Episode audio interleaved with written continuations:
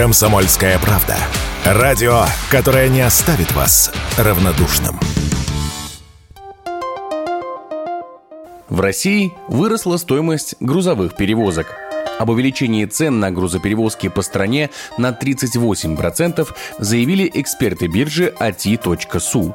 Такой резкий рост произошел из-за увеличения с января по июнь спроса на грузоперевозки более чем на 60%, при условии, что обычно первое полугодие является спокойным с точки зрения затрат на эту сферу. Однако в этом году все пошло не по плану. Некоторые эксперты уверены, что рост спроса обусловлен перестройкой производственных цепочек и ускорением процессов импортозамещения. К тому же до конца этого года был продлен и запрет на грузоперевозки на фурах из недружественных стран. При этом нельзя забывать, что рост цен – вещь для нашей страны обыденная. Особенно рост цен на комплектующие, бензин и человеческий ресурс, уверен экономический аналитик Эдуард Семенов.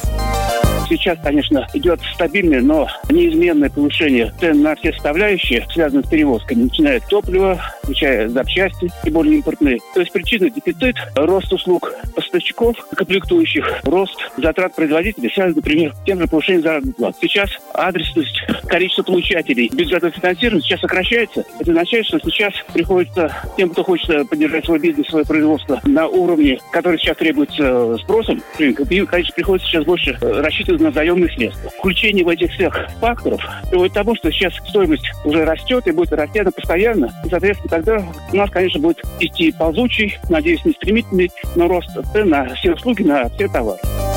Однако еще одной причиной роста цен называют и возросшую на автомобильные перевозки нагрузку.